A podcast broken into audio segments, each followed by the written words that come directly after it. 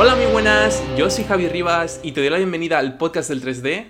Este es el episodio número 5 y tengo el placer de tener a una persona muy muy especial. Ella es artista 3D y actualmente trabaja como supervisora CG en Lampost UFX. Ella ha trabajado en cine, ha trabajado en series, ha trabajado en Publi.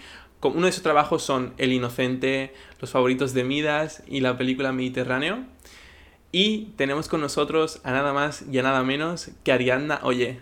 ¿Qué tal? Hola Javi, ¿qué tal? Encantada de estar aquí, pedazo de introducción que has hecho. sí, sí, bien merecida, bien merecida. Pues muchas gracias. Pues encantada, un placer poder colaborar y, contar cositas y charlar un poco. Igualmente, igualmente. Bueno, cuéntanos un poco actualmente qué es lo que haces, eh, en qué proyectos estáis, si lo puedes decir o algo así.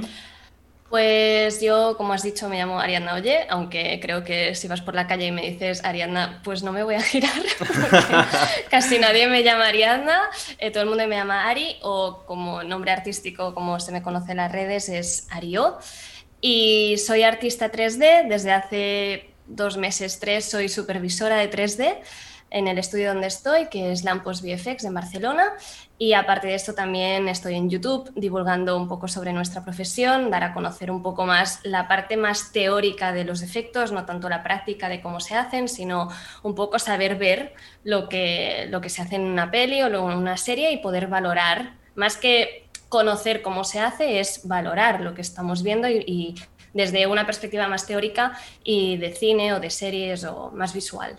Claro. Y, nada, y ahora mismo, bueno, venimos de, hacer El Inocente, que se estrenó en Netflix hará tres o cuatro meses, aunque la terminamos hace casi, un año. La vida, ¿no? Y sí, estábamos en cuarentena cuando la estábamos haciendo en casa. Sí, y luego también habíamos estrenado Los Favoritos de Midas, que está, se estrenó antes. Eh, acabamos de terminar Mediterráneo, que se estrenará creo en unos meses, no estoy muy segura.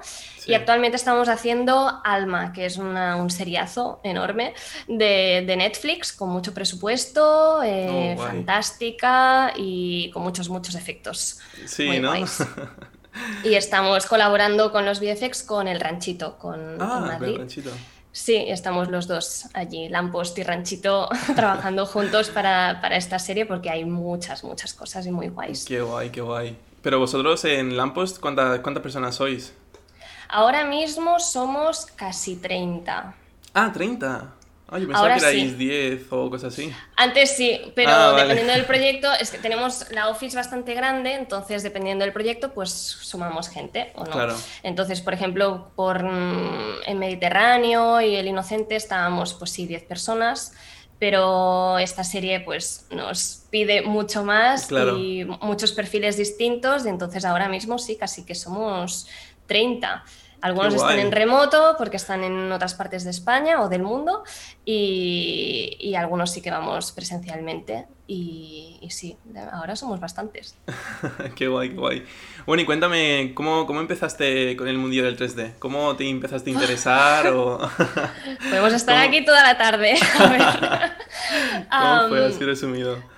Pues yo nunca había pensado en dedicarme a esto, no sabía ni que era, que era una profesión en sí misma, pero yo sí que desde, no sé, los 12 años, 13, pues me había gustado muchísimo el cine, empecé a interesarme muchísimo, pero no sabía que te podías dedicar a, hacer cine.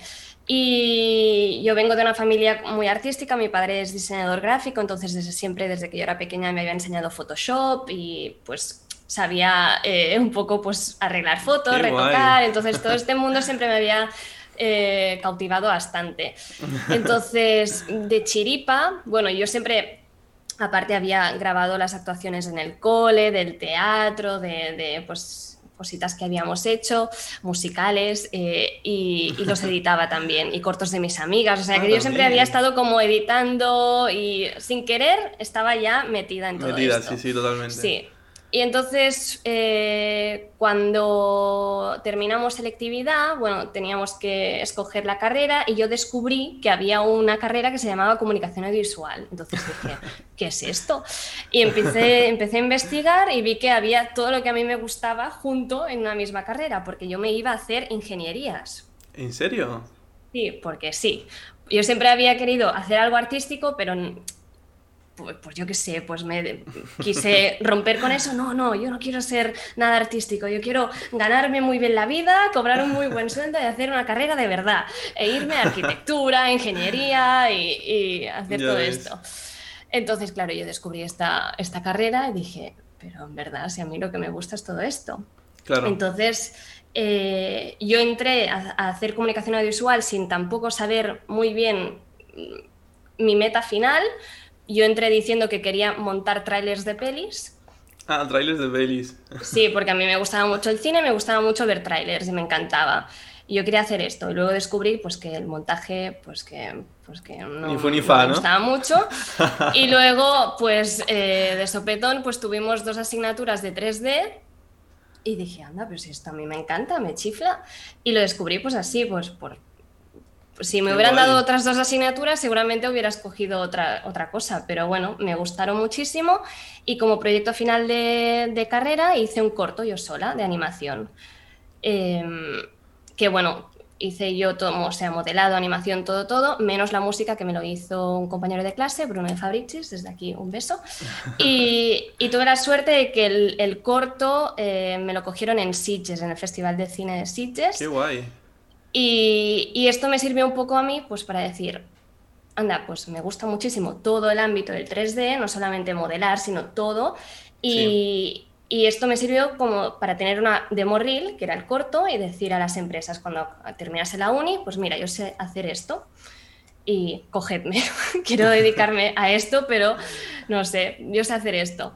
Entonces tuve la suerte de que me cogieron en, en Triz, que es un estudio de publicidad que está en Barcelona, a quien les debo la vida también porque me, me, lo enseñaron todo, porque yo venía de la uni sin saber mucho, o sea, yo con, haciendo el corto yo hice como un máster autodidacta de, vale, mm. tengo que hacer un corte de animación, voy a aprender muchísimo, pero luego el nivel en el mundo profesional es otra Totalmente cosa. diferente, y, sí, sí. Y las herramientas son otras, los motores de render son otros, porque claro, en la uni solo te permiten hacer, bueno, utilizar los que son gratuitos. Claro. ves que, que, en el mundo profesional no.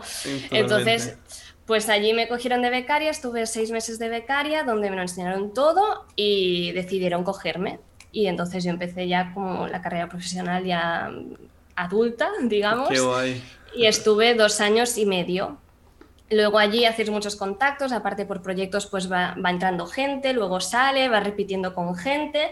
Y fui haciendo contactos y entonces me llamaron de otra empresa, que es donde estoy ahora, que es Lampost y me dijeron, oye, ¿quieres hacer 3D pero en vez de publi cine? Y yo dije, hombre, yo entré, o sea, yo entré a hacer esta carrera para hacer cine, no para hacer publi. Y dije, me cambió. Sí, del tirón, ¿no? Sí, y me gustó muchísimo porque yo estaba muy bien allí ah. y me lo pasaba súper bien. Hacíamos proyectos muy, muy chulos de publicidad, o sea, no era lo típico de que ves aquí anuncios por la tele, sino que eran anuncios muy, muy currados, con mucha carga creativa y con unos profesionales enormes, o sea, mis compañeros eran monstruos. Y, y nada, y dije, bueno, pero es que yo quiero hacer cine. Y me fui. Y pues llevo tres años ya, donde estoy ahora, que es Lampost, haciendo cines y series y me encanta, la verdad, me gusta un montón. Qué guay, qué guay. ¿Y cómo ha sido que, bueno, que llevas poco tiempo siendo supervisora de, de 3D? ¿Cómo, cómo fue todo el proceso y, y, cómo es el cambio? ¿Cómo, ¿Cómo lo viviste tú? ¿Cómo es el cambio? Pues todavía me estoy adaptando un poco, pero no, la verdad es que, eh, claro, yo llevo tres años he tenido muchísima suerte porque mi, mi, trayectoria profesional creo que no es la más normal. Eh, aparte por la edad que tengo, yo tengo 27 años, o sea, no es normal estar contratada fija en dos empresas, o sea, primero en una estando fija y luego saltar a otra y tener la potra de seguir contratada y no me tengo que preocupar de nada, de que se acaba un proyecto y buscarme la vida en otros sitios, sino que yo no tengo que preocuparme por eso. Entonces, al ser la única contratada fija allí de 3D, era como lógico que, eh, bueno, que empezará como, como supervisora, aunque tengo compañeros que yo ya les he dicho, yo, yo no tengo experiencia suficiente como para, para ser supervisora, pero tengo la suerte de que mis compañeros pues me, me apoyan y sé que si algo va mal confían y, y, que puedo, puedo preguntarles cualquier cosa, cualquier duda y, y sé que me, vayan, me van a ayudar. Entonces, pues, pues sí, dijimos, para adelante. Aparte, soy bastante organizada y, y, como que realmente llevábamos ya unos, unos cuantos proyectos que no era oficialmente que yo estaba haciendo este papel, pero que más o menos se podía como intuir que lo estaba haciendo. Entonces, pues con Alma, que es la, que, la serie que estamos haciendo ahora, pues se, se ha oficializado y ahora pues mi vida, mi día a día ha cambiado un poco. Y ahora cuando te preguntan qué, a qué te dedicas, ¿qué, no, qué ahora, bueno, sigo diciendo artista 3D, pero por inercia, pero Claro. porque, claro, decir supervisora 3D es como a- Ya, ya, es más raro, ¿no? más, ¿no? Sí, sí, como totalmente. ¿qué? Pero, pero sí, ahora pues, pues realmente son muchas reuniones eh, que yo antes no estaba y Claro. mucho trabajo de, de- de organización, de saber qué, todos qué están haciendo y estar pendiente todo el día de mm, qué necesita esta persona, pedirla, pues eh, si falta el, el plate, o sea, el, el material de rodaje, pedirlo y estar como... Realmente ahora han sido como muchas horas al día que tienes que pues estar organizando logísticamente todo el, el departa- el departamento de 3D, más haciendo mm, mis planos, porque Ah, vale. Tengo mis planos. O sea, esto no Tocas los 3D quito. también entonces, ¿no? No solo es Sí, sí, organización. sí, yo no.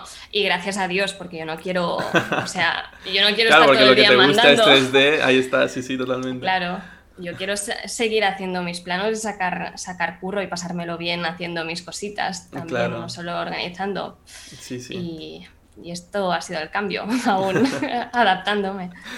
Y ahí en Lampos, que trabajáis mucho con Netflix, ¿cómo, cómo es trabajar con ellos? Eh, todos los proyectos que tienen. ¿Cómo, cómo vivís Pues- vosotros eso? Llevamos, si no me, si no me equivoco, llevamos dos. Este será el ter- la tercera serie de, con Netflix. Y estamos haciendo ya una para HBO también, que están rodando, que es García. Todavía no hemos empezado con la postpo, pero también vamos a ver el funcionamiento de HBO, porque será también distinto Claro. a la de Netflix. Pero por ahora eh, lo que estoy viendo como artista 3D, porque también sé que la parte de producción es, son mucho más exhaustivos, que están muy encima de, de los timings, por ejemplo, pero sí que un, un cambio fuerte es el, el, eh, QC, que es el Quality Control, aparte de pasar el filtro de lo que has hecho, ¿no? de tu render o de la compo que has hecho, eh, aparte del filtro del, del supervisor de VFX, eh, aparte del filtro después del director, tienes el filtro de Netflix, que hay personas que se dedican solamente a ver eh, los resultados y ver si se ve bien, si Claro. se ve un píxel mal, o sea, van al milímetro a ¿En decir? "Mm, esto no lo podemos sacar así. Entonces es como que hay un grado más de complicación porque mm, hay una persona más de filtro Claro. que te puede tumbar el plano Sí. y, y volver a empezar. O sea que esto, por ejemplo, es como mm, tienes que estar pendiente de que, vale, que igual nosotros eh, en otro proyecto que no fuera con Netflix hubiésemos dado el ok y ahora tenemos que mirárnoslo muy bien porque aunque se vea bien, eh, van a Lo va a apretar ver Netflix, seguro. sí, sí, No va a totalmente. Netflix. Sí, Sí. sí, qué guay. ¿Y cómo es eh, abrir Netflix y ver series en las que has trabajado y todo eso? Pues es muy guay porque nosotros venimos de hacer eh, pelis que, que sí que han tenido bastante éxito a nivel español porque estamos, casi todas las que hemos hecho son nacionales, pero que, bueno, tienen bajo presupuesto o no llegan a todo el mundo. Y de repente ves que el producto que estás haciendo es que le van a dar un bombo Claro. que a mí, o sea, yo veía, o sea, ir por Barcelona y encontrarme una fachada con el póster de la serie que estaba haciendo, o ver, por ejemplo, los favoritos de Midas enviaron cartas a la, a la gente random, en Mm. plan, somos los favoritos de Midas, tal, y yo, wow, pero este nivel de, de- De de marketing promoción es, Sí, como- sí, sí. es increíble. Aparte, sabes que, que todo el mundo lo va a ver, y el pelotazo del inocente, por ejemplo, claro, estábamos todos como, wow, es que se está viendo. Y, y aparte no es, no es una estadística que, pues nada, esta peli ha hecho no sé cuántos miles de euros. No, no, es que ves que está en el top 1 de España o del mundo esta serie. Es como, wow. Te, te explota la mente, ¿no? Sí, y tienes como esta seguridad de que porque está Netflix detrás, eh, realmente va a llegar lejos. Quizá Claro. no es una serie buena, pero al menos tienes la seguridad de que, que, van a intentar que, que, la gente la vea. Sí. Y eso está guay. Qué guay, qué guay. ¿Y en tu día a día? Eh, porque, bueno, tú eres generalista 3D. ¿En tu día a día? Sí. ¿Qué es a lo que más tiempo le dedicas o eh, qué parte del 3D es donde más te enfocas tú? Ah, pues es que ha cambiado bastante entre que ahora lo de supervisora es como que ahora dedico menos tiempo a, hacer mis planos, pero y dependiendo del proyecto, pues mm, me especializo en una cosa o la otra. Eh, ahora, por ejemplo, estoy muy mucho con el mundo de eh, simulaciones. Vale. Ahora, ¿Te, gusta el tema simulaciones? No me desa... O sea, no... A ver, es que de todo... Es complicado, es complicado. Es que hace unos años si me dijeras eh, qué es lo que más te gusta, quizá hubiera dicho modelado y aparte me gustaba mucho el ZBrush o así, pero ahora hace como un año que no abro el ZBrush, o sea, no, sabría ni cómo empezar yo creo ahora con el Z. pero, pero ahora simulaciones me gustan, me gustan muchísimo, pero sí que es verdad que es algo muy tedioso, de, con mucha paciencia confiar muchísimo. Prueba y error, prueba y error. Prueba y error. Y entonces es como que los resultados no son inmediatos y si tienes prisa, es tu peor enemigo. Sí, sí. En cambio, pues por ejemplo, Lighting, pues ves los resultados bastante rápido que lo que estás haciendo, modelado también. Entonces es como, a mí me encanta ser generalista por eso, porque ahora me toca claro, me tocas en este proyecto, me tocan simulaciones, pues, pues ya sé que tengo que tener mucha paciencia durante estos tres meses y luego voy a saltar a, otra cosa. Qué guay. ¿Y recomendarías a la gente ser generalista o especializarse en algún campo del 3D? Ah, dependiendo también de la persona. Hay gente que lo tiene muy claro y que quiere, quiere una cosa muy en concreta, pues le animo muchísimo porque cuanto más especialización, mejores resultados seguramente van a tener. Sí que es verdad que aquí en España, pues igual el perfil específico para algo pues no funciona tanto, pero sí que si tienen que ir a buscar curro fuera, pues seguro que les van, les van a pedir algo muy específico, simulaciones o modelado, lighting, porque el, curro está mucho más clasificado y, dividido ¿no? en, funciones. Entonces, dependiendo de la persona, a mí me funciona mucho esto porque a mí es que Te encanta. no sé decidirme. O sea, a mí me gusta mucho todo el proceso, entonces, pues a mí ya me va bien. Sí, sí. ¿Y cómo haces eh, tú para seguir formándote porque, por ejemplo, las simulaciones estas las haces en, en Houdini, has dicho, ¿no? ¿Cómo... Yo no, yo las hago en Phoenix. Ah, en Maya Phoenix. ¿Y cómo, cómo fue todo el proceso de... Bueno, os dicen de hacer algo nuevo que a lo mejor no lo conoces tanto? ¿Cómo te formas tú en ese, en ese ámbito? Pues primero vemos todo lo que se tiene que hacer, hacemos un desglose de, todos los planos, todo lo que necesita la peli o la serie, entonces vamos viendo. Mm, si es algo muy complicado, pues vamos a intentar Houdini, quizá, pero si no, pues hay una etapa de, research, de investigación, de, vale, qué software, qué plugins tenemos que nos pueden venir bien para hacer esto, y entonces, pues antes de empezar con la pospo... Eh, ya en sí de, la peli o de la serie lo que hacemos es unos meses o lo que tengamos de tiempo entre un proyecto y el siguiente para hacer pruebas y ver mm, cómo lo podemos hacer. Hmm. Entonces, pues esto, primero probamos antes de decidir y, ver tutoriales, ver documentación, de, por suerte tenemos el maravilloso mundo de Internet, que está todo aquí, y si no, pues puedes tener ideas de cómo hacer algo gracias a un, un, tutorial o a alguien que ha dicho algo por un forum y, que te, se te encienda la bombilla y, digas, ah, pues lo podemos hacer así. Sí, sí. Así que... ¿Y le has dado alguna oportunidad a Houdini? ¿La has probado no todavía, no todavía, o sea, llevo como un año y medio diciendo, tengo, aparte que tengo unos, unos tutoriales ya eh, preparados para hacer, pero no, no, he podido, sí. Porque sí que es verdad que, ahora más, o sea, siendo supervisor, sí que es verdad que va muy bien hablar el mismo idioma con todo el mundo y saberte comunicar y saber qué le tienes que decir a un artista para, que haga mm, lo que se le pide. Sí. Porque a veces cuesta muchísimo que, pues yo qué sé, pides no sé, eh, más, más velocidad en una simulación, por decir algo, ¿no?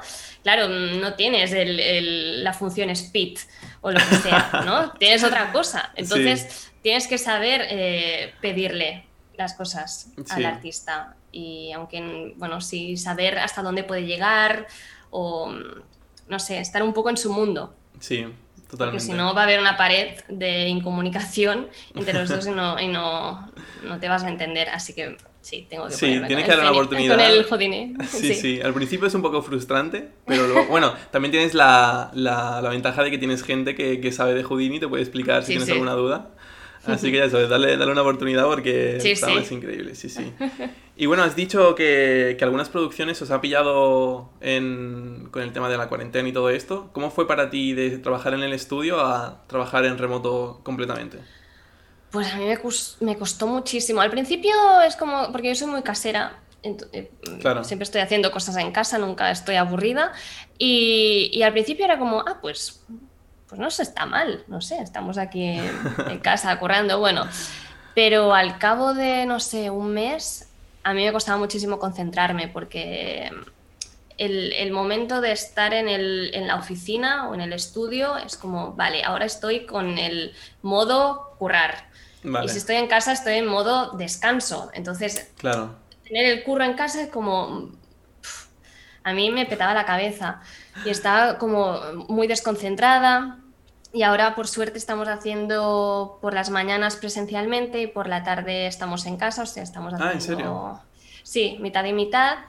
Em, y ahora la verdad es que, que, está bien. O sea, me gusta hacer media, media jornada y media jornada, pero a mí me encantaría estar ya en el estudio. A mí me va mucho mejor, estoy mucho más concentrada y, y también los compañeros es mucho más rápido que estar por el, por el chat escribiendo.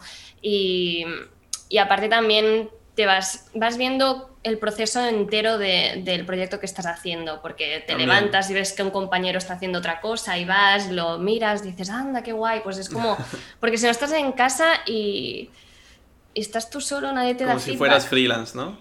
Sí, y, y, sí que le puedes ir mandando cosas a un compañero, pero, pero no, es como más frío, ¿no? Sí. Entonces hay como algo de, de grupo, de colectivo, de estar todos allí currando que, no solo en, solos en casa.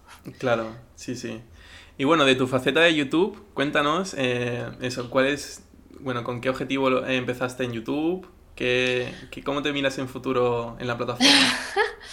pues yo empecé, bueno, la verdad es que yo me, había rodeado de chiripa, eh, un compañero mío de, de, trabajo, Marc Dumena, que es eh, Días de Cine en, en YouTube, es youtuber desde hace muchísimos años, entonces yo cuando entré a currar en Lampost, eh, pues queríamos ir de festival de cine en el TIFF en Toronto y me dijo, oye, eh, te tengo que decir algo. yo, ¿qué? Y me dice, no, es que soy youtuber y hago críticas de cine. Y yo, anda, qué guay. Qué guay.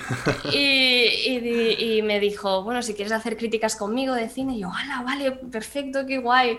Y empecé así en YouTube haciendo críticas con él de vez en cuando cuando íbamos a ver alguna peli juntos.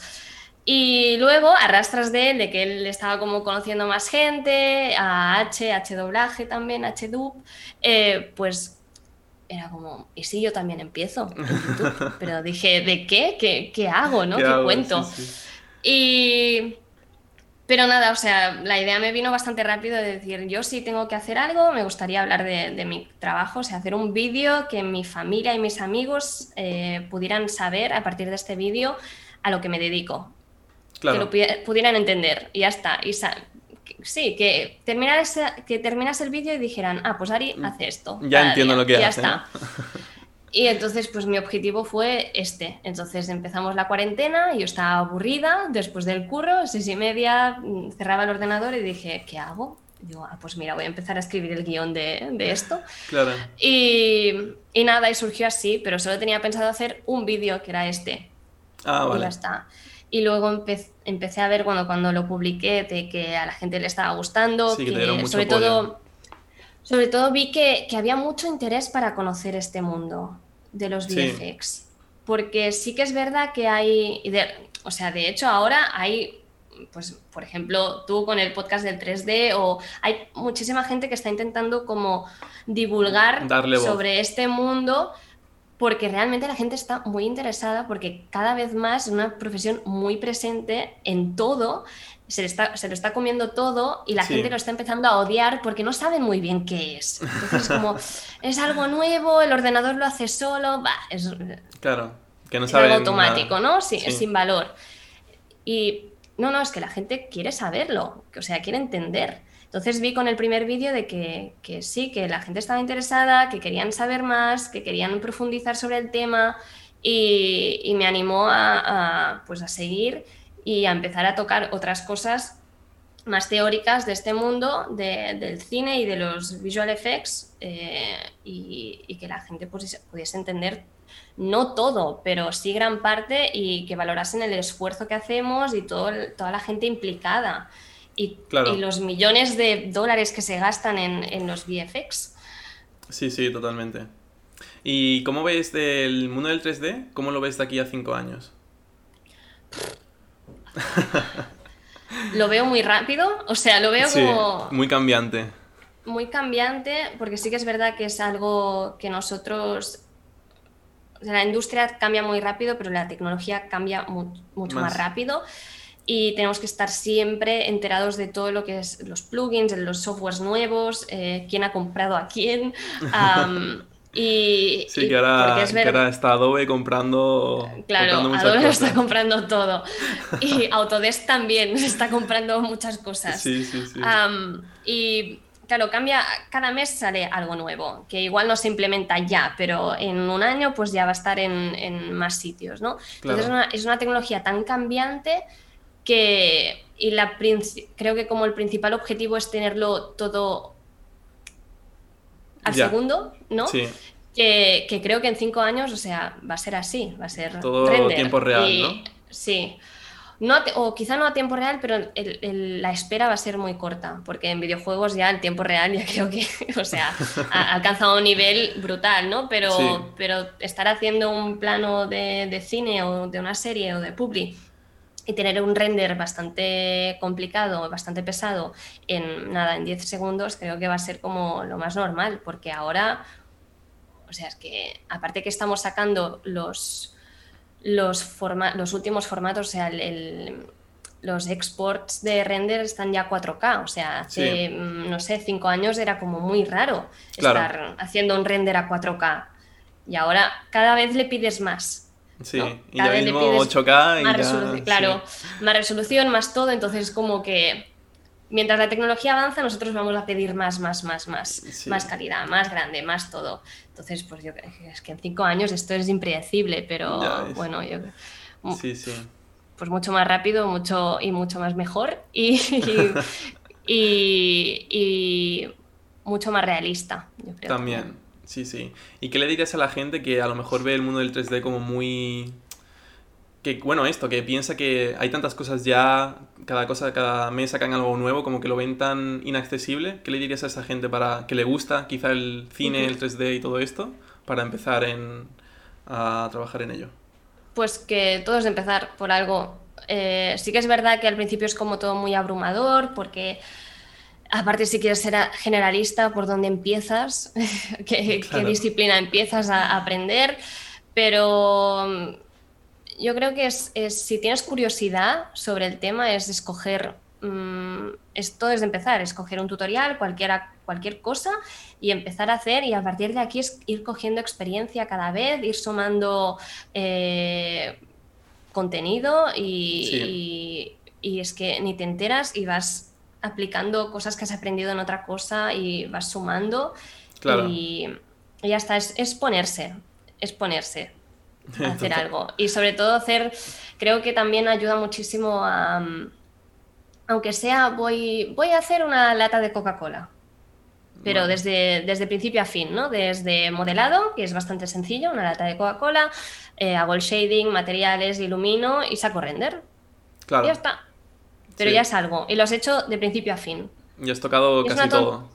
Claro, y es una tontería, pero igualmente hacer un, render de, una lata de Coca-Cola con una luz bonita ya es algo, o sea, es algo artístico también y, también eh, te aporta muchísimo a ti como artista y también para una empresa que lo vea. Sí, además eso que al principio a lo mejor no sabes cómo iluminar es una lata o algo, el problem solving y averiguar, vale, ¿cómo hago esto? Eh, quiero que quede así, con este reflejo aquí, ¿cómo lo hago? Sí, sí. Sí, sí. Y luego lo de, lo de copiar. Eh, esto va muy bien de, decir, ah, pues yo empecé, bueno, tengo, es que yo tengo muchos proyectos de que empecé hace como 3, 4 años y no terminé nunca, pero, pero yo hacía muchísimo de mm, ver una foto que me gustase, un bodegón, en 3D. Y replicarlo en 3D. Con esa luz, intentar hacer lo mismo, así se aprende mucho. Porque si algo te ha gustado de una imagen, intentar replicarlo es mucho más complicado porque estás como claro. escrutinando muy bien, estás observando muy bien al detalle lo que, lo, que te ha captado de la imagen. Y esto va muy bien. Sí, sí. Bueno, y ahora, eh, no sé si habrás, bueno, como estás ahora como supervisora, no sé si habrás eh, analizado alguna reel que os ha llegado como para aplicar en, en vuestro estudio. Em, ¿cómo lo, ¿Qué dirías tú que, que, te fijas tú en una reel que aplica a vuestro estudio? Primero de todo, eh, sí que es verdad, no es que me fije mucho, bueno, ahora eh, no he visto ninguna, o sea, por la gente que hemos cogido ahora, la verdad es que no, he escogido yo, o sea, yo no he visto las reels, pero sí que es verdad que los días que alguna vez que hemos visto reels, eh, a mí me, me choca, pero... Mm, no me dice muy no me da muy buena espina, ¿no? Que hay tutoriales, por ejemplo, muy conocidos, como el, hay uno de Blender de, hacer un donut con, azúcar por encima, que este lo tiene todo el mundo. Entonces es como, dale una vuelta de tuerca al tutorial, o sea, te puede servir, pero en vez de un donut, haz, otra cosa, aunque sea un cupcake, pero, pero no copies al 100% el, el tutorial, que vea que te ha servido de inspiración. Claro, entonces te encuentras reels pues que ves que todas llevan el tutorial de, Blender del donut.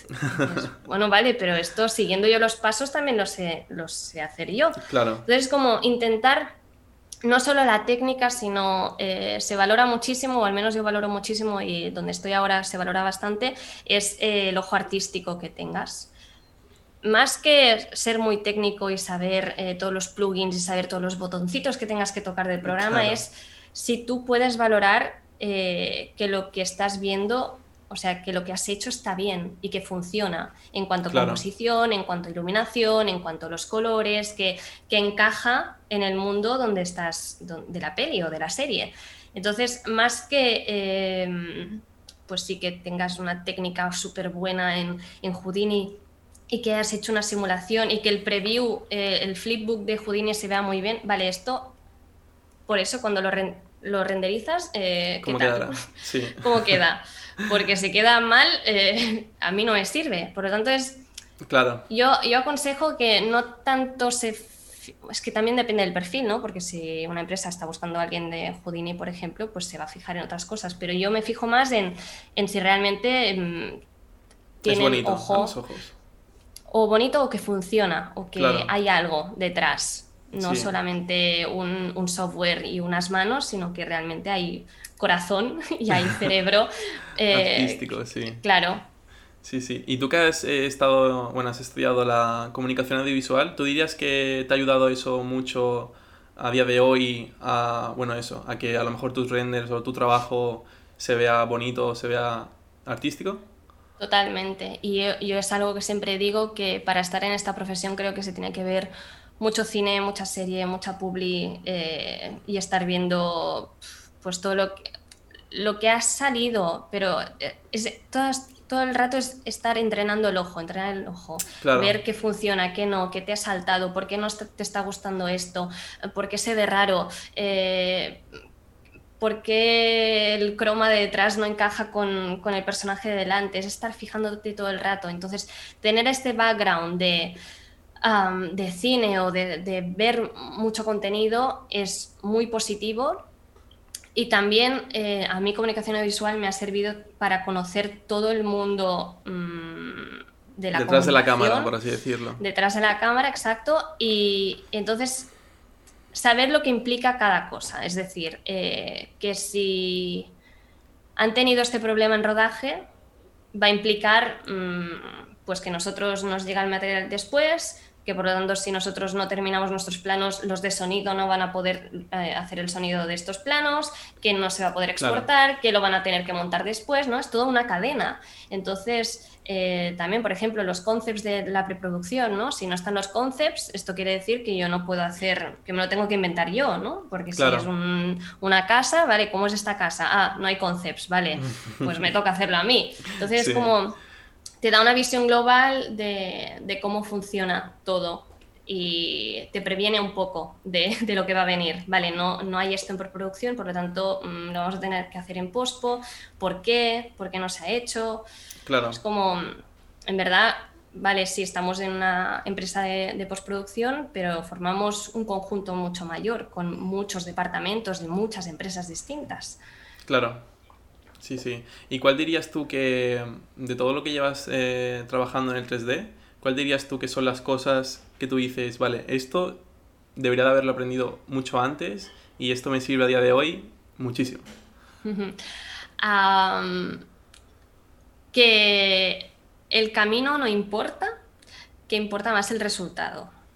Nadie, a ver, a veces sí, ¿no? Que te dicen cómo lo has hecho, pero sí que es verdad que nadie te va a venir, o al menos en las empresas donde he estado yo, sí que es verdad que en, en PC, por ejemplo, bueno, hablo por lo que me han contado, ¿no? Que, que, tienes un supervisor, ¿no? Que te viene, por ejemplo, los compers, pues les, les abre el setup que han hecho, el árbol de nodos, y, miran a ver qué has puesto aquí. O sea que realmente sí que el, camino, en, por ejemplo, en composición digital, pues puede importar más, ¿no? Pero en 3D al final es, ¿se ve bien? Sí, pues ya está, no importa cómo lo has hecho. Entonces, creo que al, principio, cuando yo estaba aprendiendo, era, me pedían algo, era como, vale, ¿cómo lo hago por, para ser profesional, ¿no? O sea, ¿cómo lo harían mis compañeros que llevan 15 años de experiencia? O sea, con esto, con...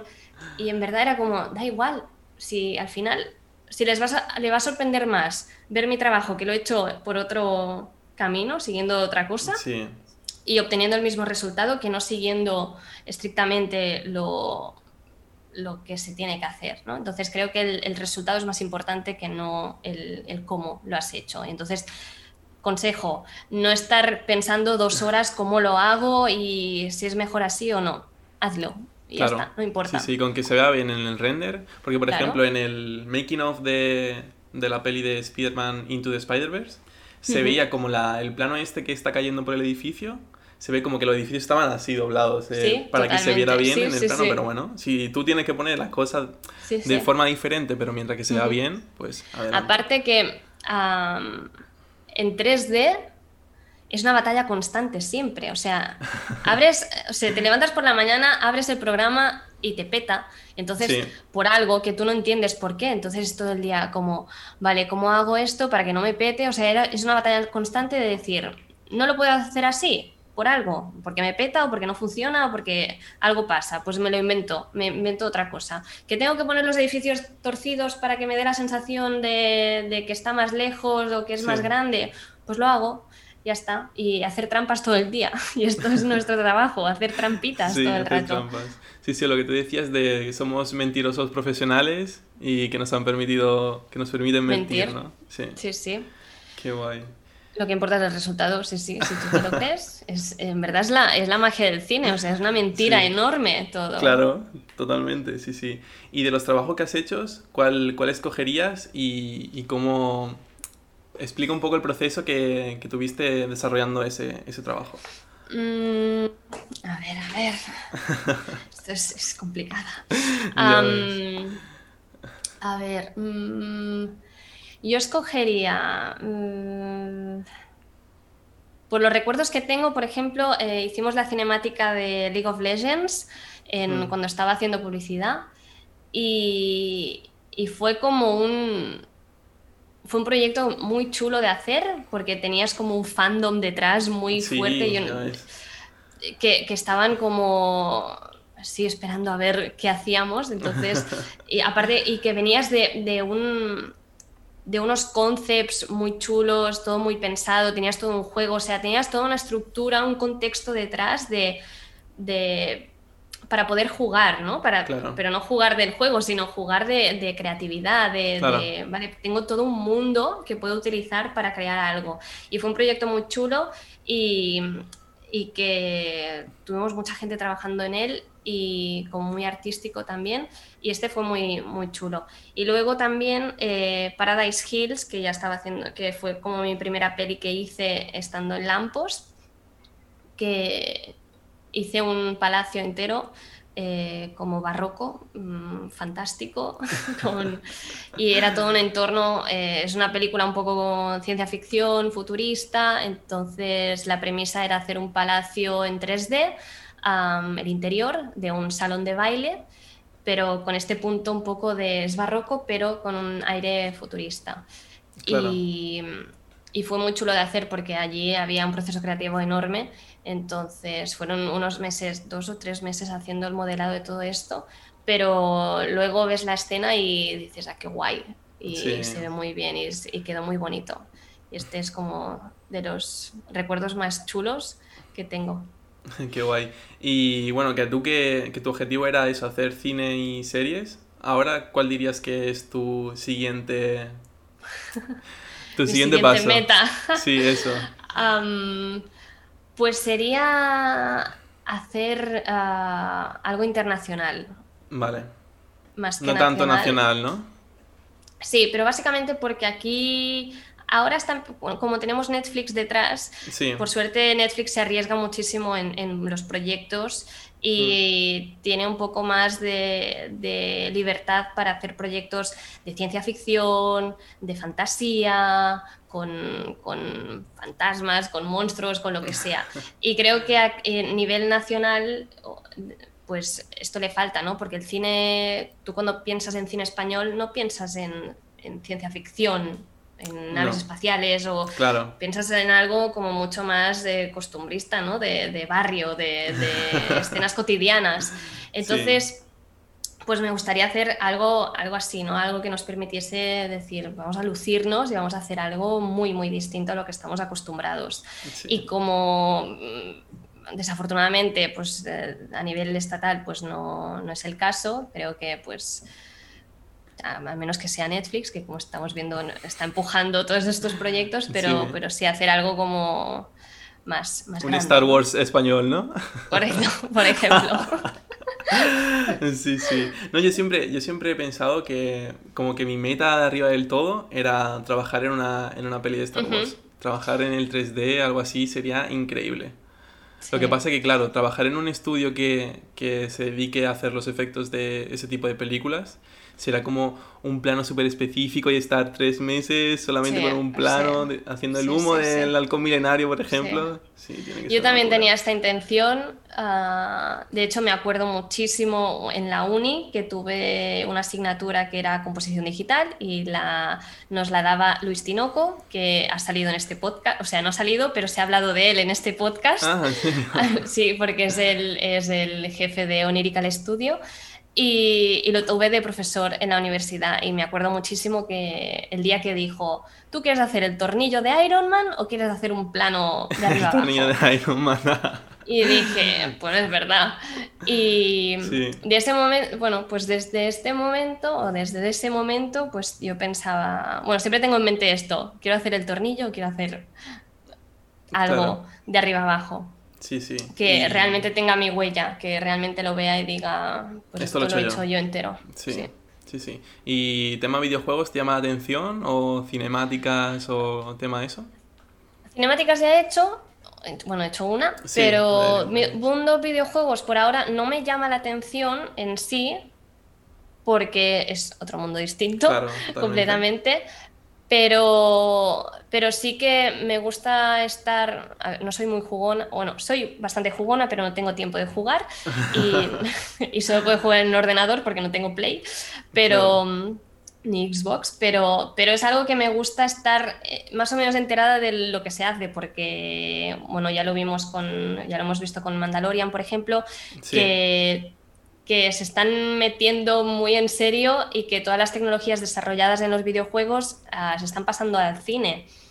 Y por lo tanto, todo lo que se hace en la industria de los videojuegos ahora mismo está afectando muchísimo a toda la industria entera. Entonces, es, es como que es muy interesante de ver que de repente dos industrias muy distintas están trabajando juntas para desarrollar tecnologías nuevas.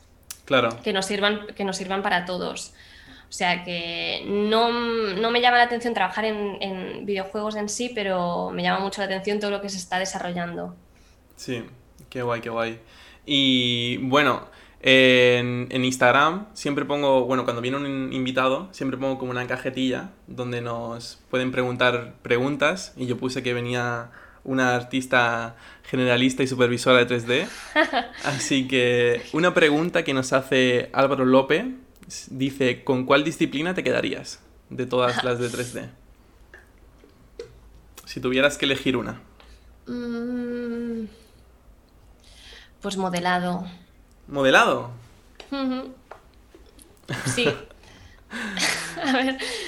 Sí. Ah, es que es como el inicio, ¿no? De todo. Claro. Y... y... yo siempre veo como de lado como, bueno, me pongo los cascos, me pongo música, me pongo un podcast o me pongo lo que sea y venga, pum, pum, pum, pum. Y se te van A mí se me pasan la hora cuando modelo algo, buah, se me pasa la hora volando. Totalmente. Y es como, creo que es como la, esencia, ¿no? Es por donde empieza todo y, y, es como de repente materializar algo, porque a veces te asignan un plano y no hay nada, o sea, solo tienes el, el plate, el material de rodaje y dices, guau, ¿por dónde empiezo? ¿no? Y entonces empiezas a poner cuatro cubos y dices, ah, vale, esto ya empieza a coger forma. Entonces es como lo más, es el, punto de partida, es la semilla, tener algo modelado y entonces es como, guau, de repente está cobrando vida y además que tanto modelado orgánico como inorgánico es, no sé, me gusta muchísimo. Sí. ¿Y qué dirías que, que te gusta más a ti modelar, orgánico o inorgánico? Tampoco. es complicado. Yo creo que orgánico. Yo creo que orgánico, pero he sí, pero he tenido menos, pues, sí, menos eh, oportunidades de hacer, o sea, de hacer orgánico que inorgánico. Pero ahora, por ejemplo, hace ya unos meses que pienso, mm, tengo un, poco de mono de ZBrush, ¿no? De coger y esculpir, tal claro. cual. Buah, yo inorgánico del tirón porque vamos, es que es eso, esculpir, wow, yo lo veo una tarea súper, súper complicada porque además cuando yo estudié, eh, un profesor, el de dibujo, nos hacía, bueno, comprar arcilla, veniros un día con arcilla y vamos a esculpir. Buah, tú no sabes el bicho que me salió a mí más feo. y, he probado, he probado ZBrush, pero no, no es... Es complicado. Yo tengo el otro día que estaba buscando WhatsApps, no sé, estaba buscando que me salieron imágenes de yo de capturas de pantalla de hace cinco años cuando estaba modelando, cuando estaba empezando con el ZBrush. Claro. Y yo y escribía, mira qué guay lo que he hecho. Y lo veo ahora y digo, pero por favor, vaya truño. O sea, que era como, realmente el aprendizaje es, lento, yo creo, de, la escultura digital, pero, pero es como lo más artesano, o sea, lo más... Eh, menos digital quizá. O sea, es, muy digital, pero realmente si te, si te motiva y te adaptas rápido a trabajar con tableta y pues tienes muchísimo la sensación de estar realmente esculpiendo con tus manos y es como que no te da tanto la sensación de que estás en un mundo digital. Sí, más que lo otro, ¿no? Totalmente, totalmente. ¿Y tú también tocas tema de, composición con Nuke o, eso sí. ya Sí, también. Sí, sí, sí. Eh, también, bueno, Todo fue terreno total. ¿eh? bueno, lo que sé, no sé, yo es que voy sumando aquí cosas en mi vida porque hago muchas más cosas, pero yo es que es todo lo artístico yo intento aprenderlo porque me, llama muchísimo la atención, pero... Claro. claro, yo tuve composición digital en la uni Vale. Y de hecho, esto es divertido, yo empecé de becaria donde estoy ahora.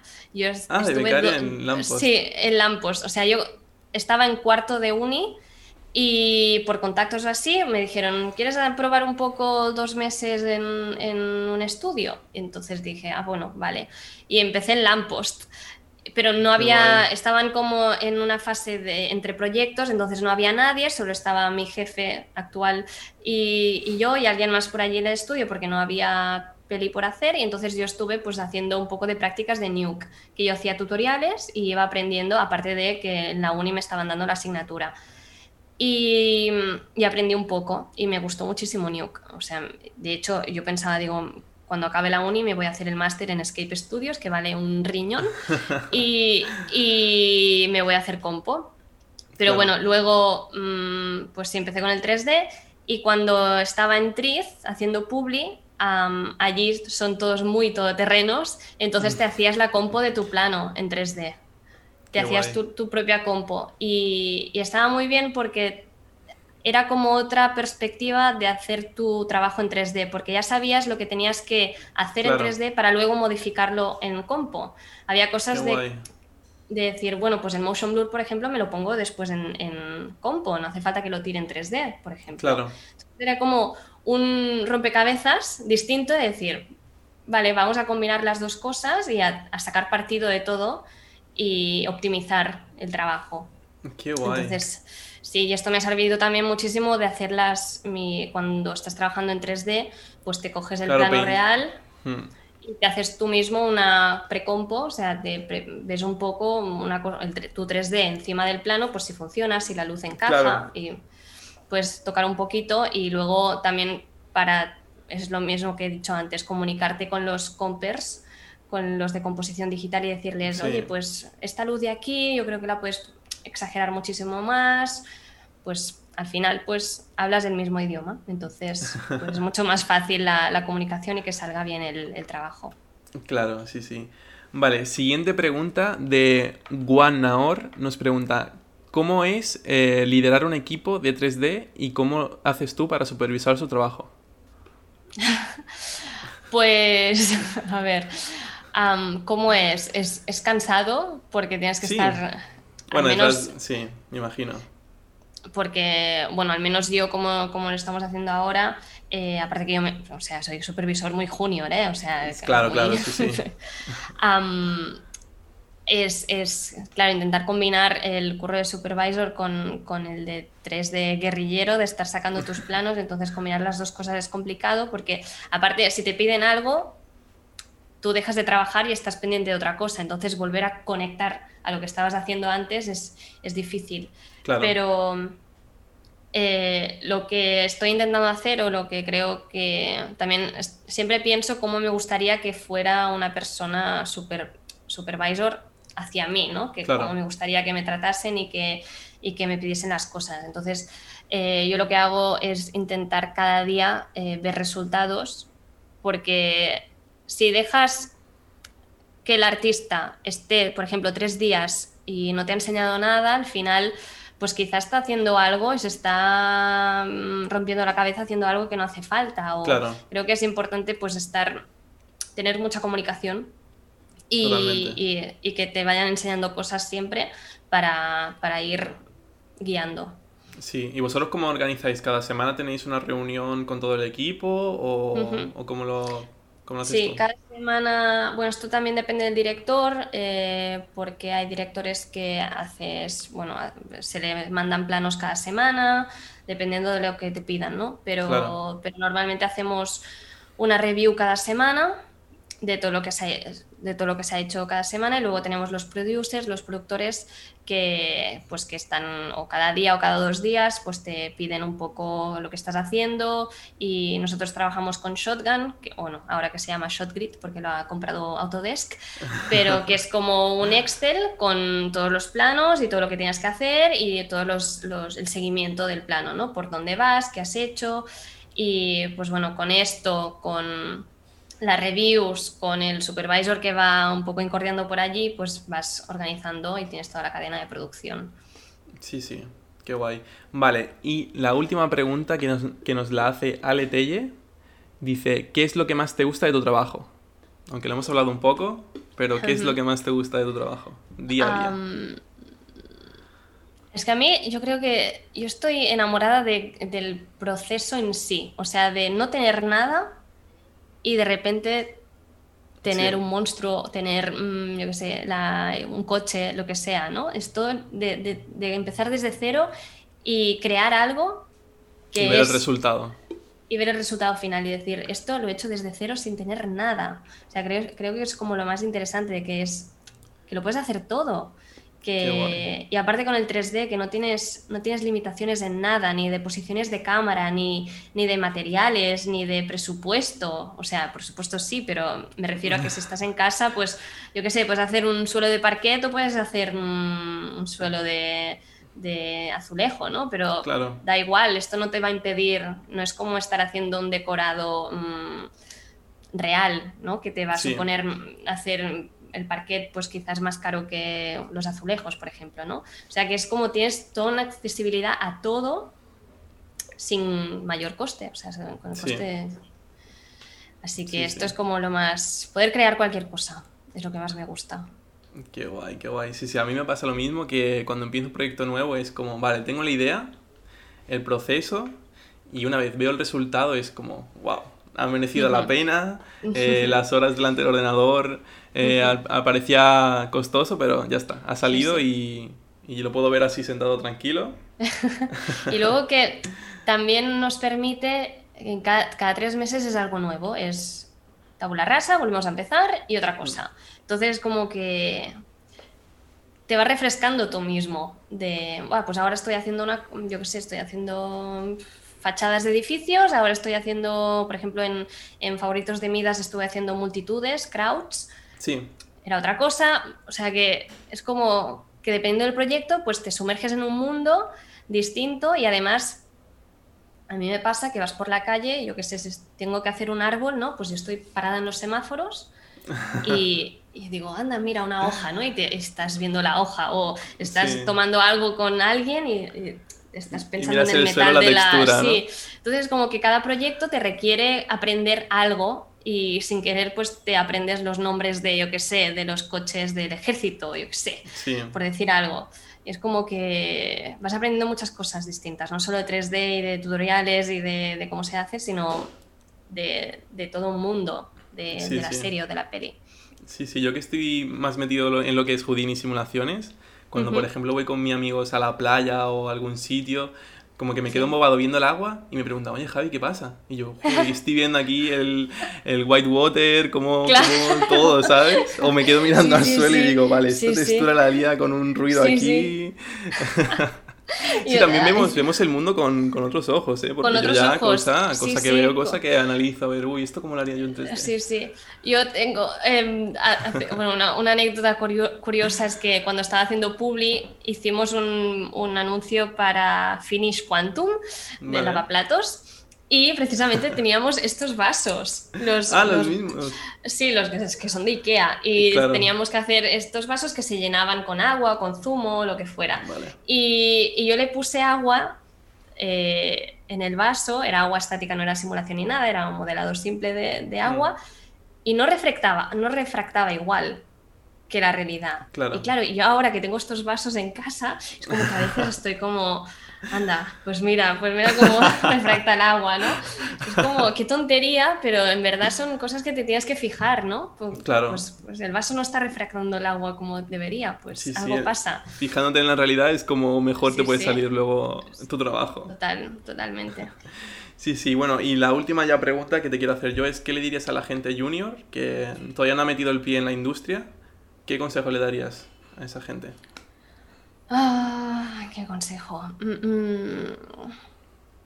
Que vean mucho cine y muchos productos, que se fijen muchísimo y que, que, se fijen mucho en su reacción propia de me ha gustado, no me ha gustado, qué está pasando, que sean muy críticos con lo que están viendo, porque a veces, pues yo qué sé, ves pelis de Marvel y dices, anda, qué guay, ¿no? Cuántas explosiones y tal, pero no, sé crítico, realmente te está gustando, eh, qué es lo que te ha gustado de, lo que has visto y, analizar, porque cuando estás analizando es cuando de verdad aprendes ah, lo que quieres hacer o cómo mejorar las cosas. Yo creo que esto es importante, ver, ver, ver, ver. Claro, sí, sí, totalmente. Bueno, Ari, ha sido un placer tenerte aquí en el podcast del 3D. Ha sido muy muy buena entrevista, me ha gustado mucho y poder conocerte, que, que, bueno, ya te lo he dicho antes, pero que soy muy fan tuyo de lo que haces en YouTube. Y bueno, eh, comenta a la gente dónde te puede encontrar, en YouTube o en otras redes sociales. Y bueno, yo lo dejaré por abajo, pero coméntalo. Pues me pueden encontrar en YouTube como Ario y en Twitter como Ario y en Instagram como Ario también. Vale. Aunque Instagram es como un poco más, no subo contenido de VFX, de, de, vez en cuando sí que subo cositas que voy haciendo, pero claro, es todo tan confidencial que no puedes Hombre, claro, ir diciendo sí. lo que estás haciendo ni nada. Um, pero, pero bueno, en Twitter sí que voy, intento comentar cosillas que voy viendo y, y, en YouTube pues de vez en cuando, cuando me lo permite la vida, subo vídeos de, de, divulgación un poco de, de, cine y de VFX. Así que estas son las redes. Qué guay. Bueno, y como en todos los episodios, dejo que el, que el invitado se despida. Así que bueno, eso ha sido un placer tenerte. Y Igualmente. despide tú el, el episodio.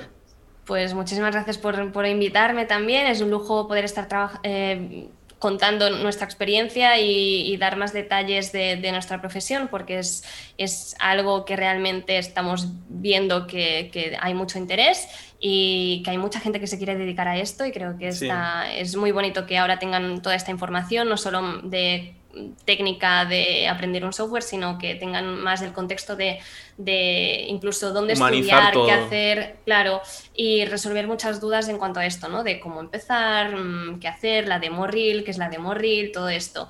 Y ahora es muy bonito ver que hay como una comunidad, ¿no? De, de gente que estamos aportando toda esta información para que la gente se sienta más segura y tenga toda esta, todo este conocimiento sobre toda esta industria. Así que un placer estar contigo hoy en el podcast y también mucha suerte por, con el podcast y que, que, seguro que va súper bien porque tienes invitados de lujo sí. y, y, hasta ahí que va a funcionar. Así que sí, sí. mucha suerte. Nada. Bueno, vosotros recordaros que tenéis el podcast en YouTube, lo tenéis en Spotify, en Apple Podcast y en iBox también. Así que bueno, pasaros por allí para dejar un poquito de amor. Y bueno, nos vemos en el siguiente episodio. Chao. Adiós. Adiós.